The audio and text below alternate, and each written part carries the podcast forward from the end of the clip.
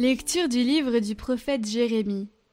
Parole de Jérémie, fils de Elchias, l'un des prophètes qui était à Anatote, au pays de Benjamin.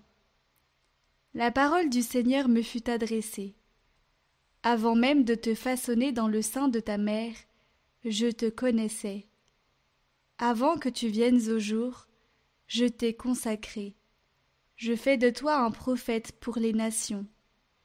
Et je dis, Ah, Seigneur mon Dieu, vois donc, je ne sais pas parler, je suis un enfant.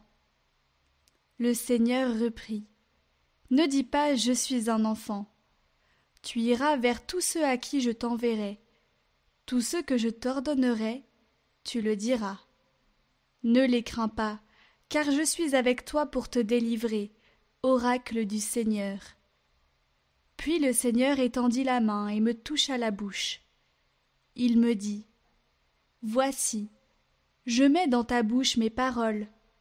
Vois, aujourd'hui, je te donne autorité sur les nations et les royaumes, pour arracher et renverser, pour détruire et démolir, pour bâtir et planter.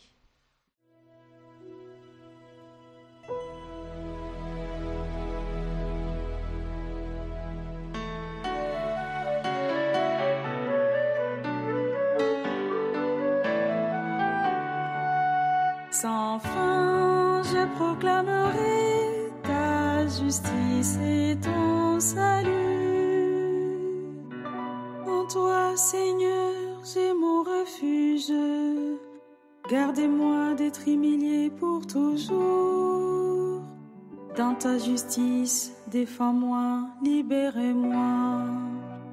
Tends l'oreille vers moi et sauvez-moi. Sois les rochers qui m'accueillent, toujours accessible. Tu as résolu de me sauver. Ma forteresse, mon roc, c'est toi. Seigneur mon Dieu, tu es mon espérance, mon appui de ma jeunesse? Toi, mon soutien, Dès avant ma naissance, tu m'as choisi dès le ventre de ma mère. Ma bouche annonce tous les jours des actes de justice et de salut. Mon Dieu, tu m'as instruit dès ma jeunesse. Jusqu'à présent, j'ai proclamé tes merveilles.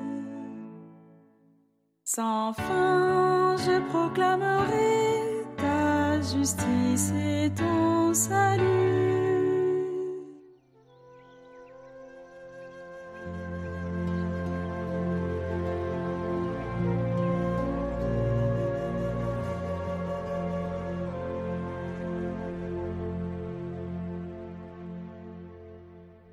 Évangile de Jésus-Christ selon Saint Matthieu. Ce jour-là, Jésus était sorti de la maison, et il était assis au bord de la mer. Auprès de lui se rassemblèrent des foules si grandes qu'il monta dans une barque où il s'assit. Toute la foule se tenait sur le rivage. Il leur dit beaucoup de choses en paraboles. Voici que le semeur sortit pour semer. Comme il semait, des grains sont tombés au bord du chemin, et les oiseaux sont venus tout manger. D'autres sont tombés sur le sol pierreux, où il n'avait pas beaucoup de terre. Ils ont levé aussitôt, parce que la terre était peu profonde. Le soleil s'étant levé, ils ont brûlé, et, faute de racines, ils ont séché. D'autres sont tombés dans les ronces. Les ronces ont poussé et les ont étouffés. D'autres sont tombés dans la bonne terre, et ils ont donné du fruit à raison de cent ou soixante, ou trente pour un. Celui qui a des oreilles, qu'il entende.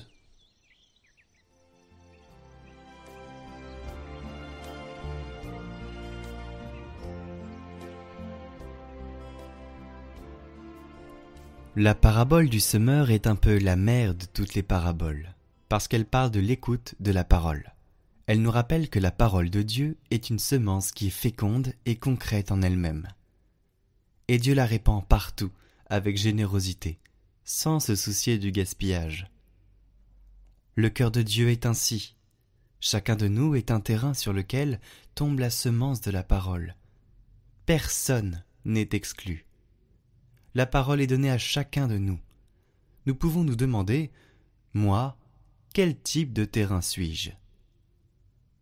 Mais si nous le voulons, nous pouvons aussi devenir un bon terrain, défriché et cultivé avec soin pour faire mûrir la semence de la parole.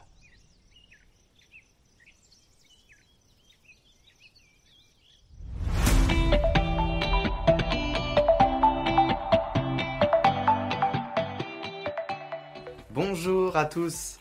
Aujourd'hui, j'aimerais vous parler euh, d'un petit livre qui vient de sortir euh, et qui a été euh, écrit par le père Paul Dollier que vous avez connu puisque il a fait le parcours de carême avec nous cette année. Voilà sa petite photo. Et, et, donc voilà, il a écrit un livre suite à tout son travail sur le parcours Saint-Marc. Eh bien, il a voulu parler de la fraternité. Et donc, le titre, c'est Vivre nos relations dans la paix.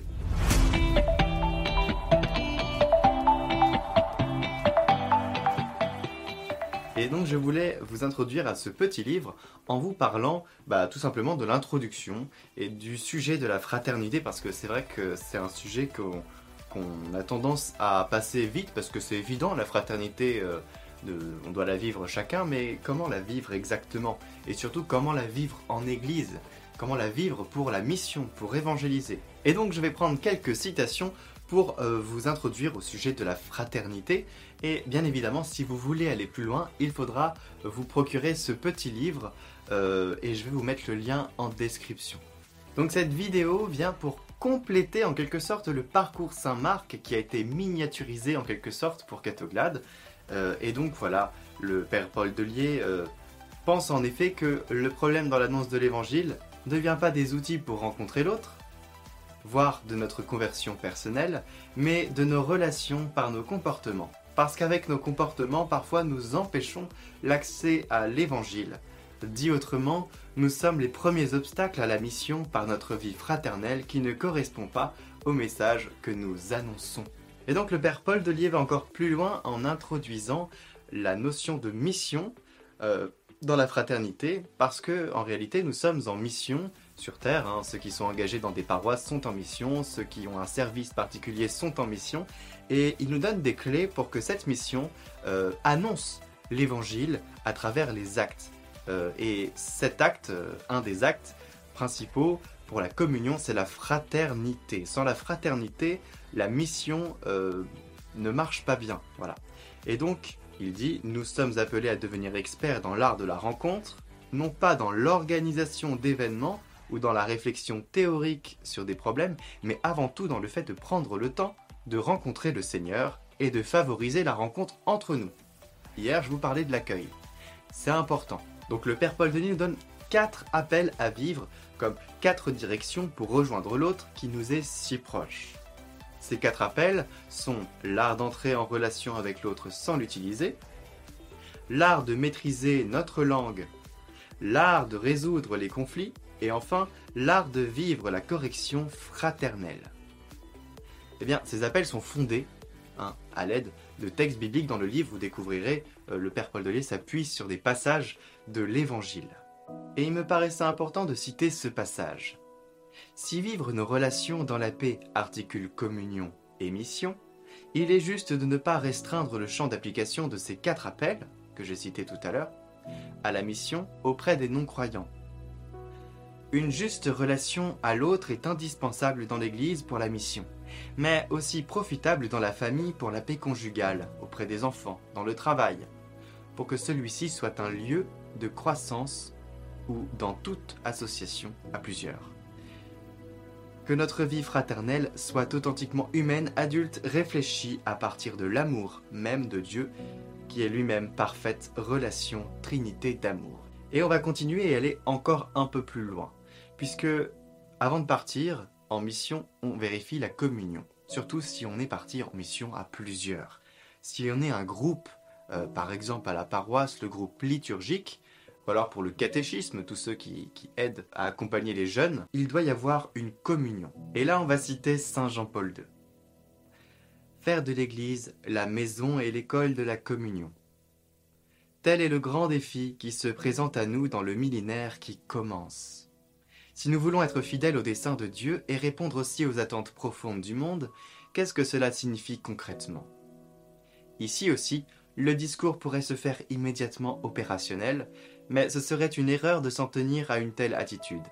Avant de programmer des initiatives concrètes, il faut promouvoir une spiritualité de la communion, en la faisant ressortir comme principe éducatif partout où sont formés l'homme et le chrétien, où sont éduqués les ministres de l'autel, les personnes consacrées, les agents pastoraux, où se construisent les familles et les communautés. Une spiritualité de la communion consiste avant tout en un regard du cœur porté sur le mystère de la Trinité qui habite en nous et dont la lumière doit aussi être perçue sur le visage des frères qui sont à nos côtés. Le Père, le Fils et le Saint-Esprit, la Trinité. Vous allez voir que le Saint-Esprit, c'est comme le Père et le Fils, mais pour la mission, le Saint-Esprit, c'est très important. Écoutez bien, la multitude de ceux qui étaient devenus croyants avait un seul cœur et une seule âme, et personne ne disait que ces biens lui appartenaient en propre, mais ils avaient tout en commun. C'est avec une grande puissance que les apôtres rendaient témoignage de la résurrection du Seigneur Jésus, et une grâce abondante reposait sur eux tous. Eh bien, dans cette description, un lien est fait entre l'unité des croyants et la puissance du témoignage. On du témoignage hier, et on va en parler encore, parce que c'est ça la clé de l'évangélisation. Cette vision de l'Église est parfois comprise par certains comme irénique, c'est-à-dire s'efforçant de mettre tout le monde d'accord. Attention, dans le texte des actes, c'est juste après la Pentecôte que l'Église est décrite de cette manière-là, et non tout au long du récit. Cela nous indique deux choses. D'une part, cette unité est l'effet de l'Esprit. L'Esprit Saint qui est le maître de la communion. Elle est présente au commencement. D'autre part, elle n'est pas donnée pour toujours, puisque juste après le chapitre 4, l'unité est brisée par la fraude d'Ananie et de Saphir. Et le père Paul Delier continue. Qu'est-ce à dire? Supplions pour recevoir cette unité au commencement de notre communauté.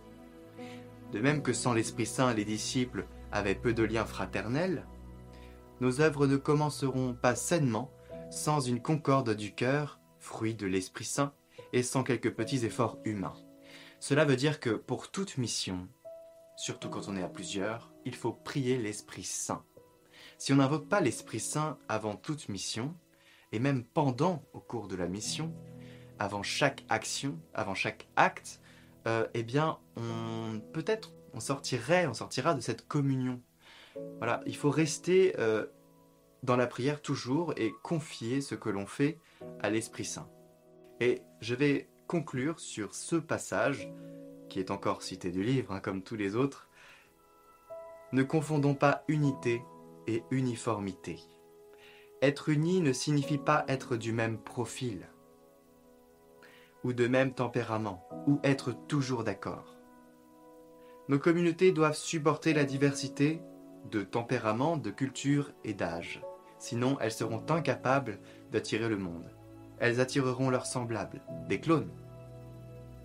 Ensuite, l'unité est le socle pour commencer, mais elle doit se laisser bousculer parfois, même être détruite, pour que la communauté grandisse. De même que l'arrivée d'un enfant dans un couple bouscule la paix des époux et les fait grandir, de même, les demandes des veuves ou des païens envers les apôtres vont bousculer leurs habitudes, les désinstaller, leur faire vivre de multiples crises, qui, une fois solutionnées, permettront de retrouver une paix perdue.